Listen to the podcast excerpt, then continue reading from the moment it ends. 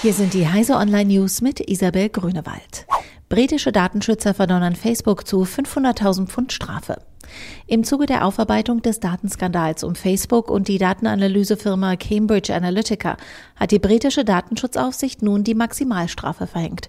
Das soziale Netzwerk soll 500.000 britische Pfund zahlen, kann die Entscheidung aber noch anfechten.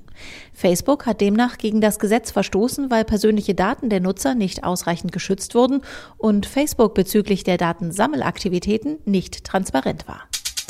WhatsApp kennzeichnet weitergeleitete Nachrichten.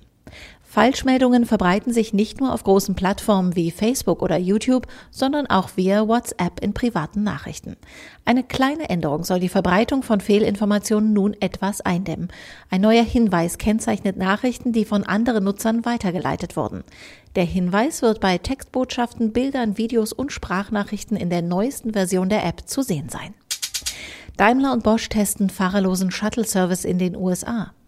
Mit dem Test eines automatisierten Shuttle-Services in den USA nehmen Daimler und Bosch die nächste Hürde bei der Forschung zum fahrerlosen Fahren in Angriff.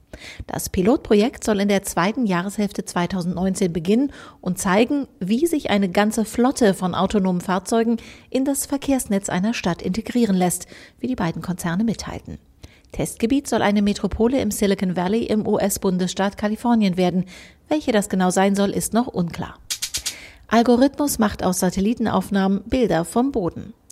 Forscher an der University of California in Merced haben einen Algorithmus für maschinelles Lernen so trainiert, dass er auf der Grundlage von Satellitenaufnahmen Bilder erzeugt, die wie vom Boden aus aufgenommen aussehen.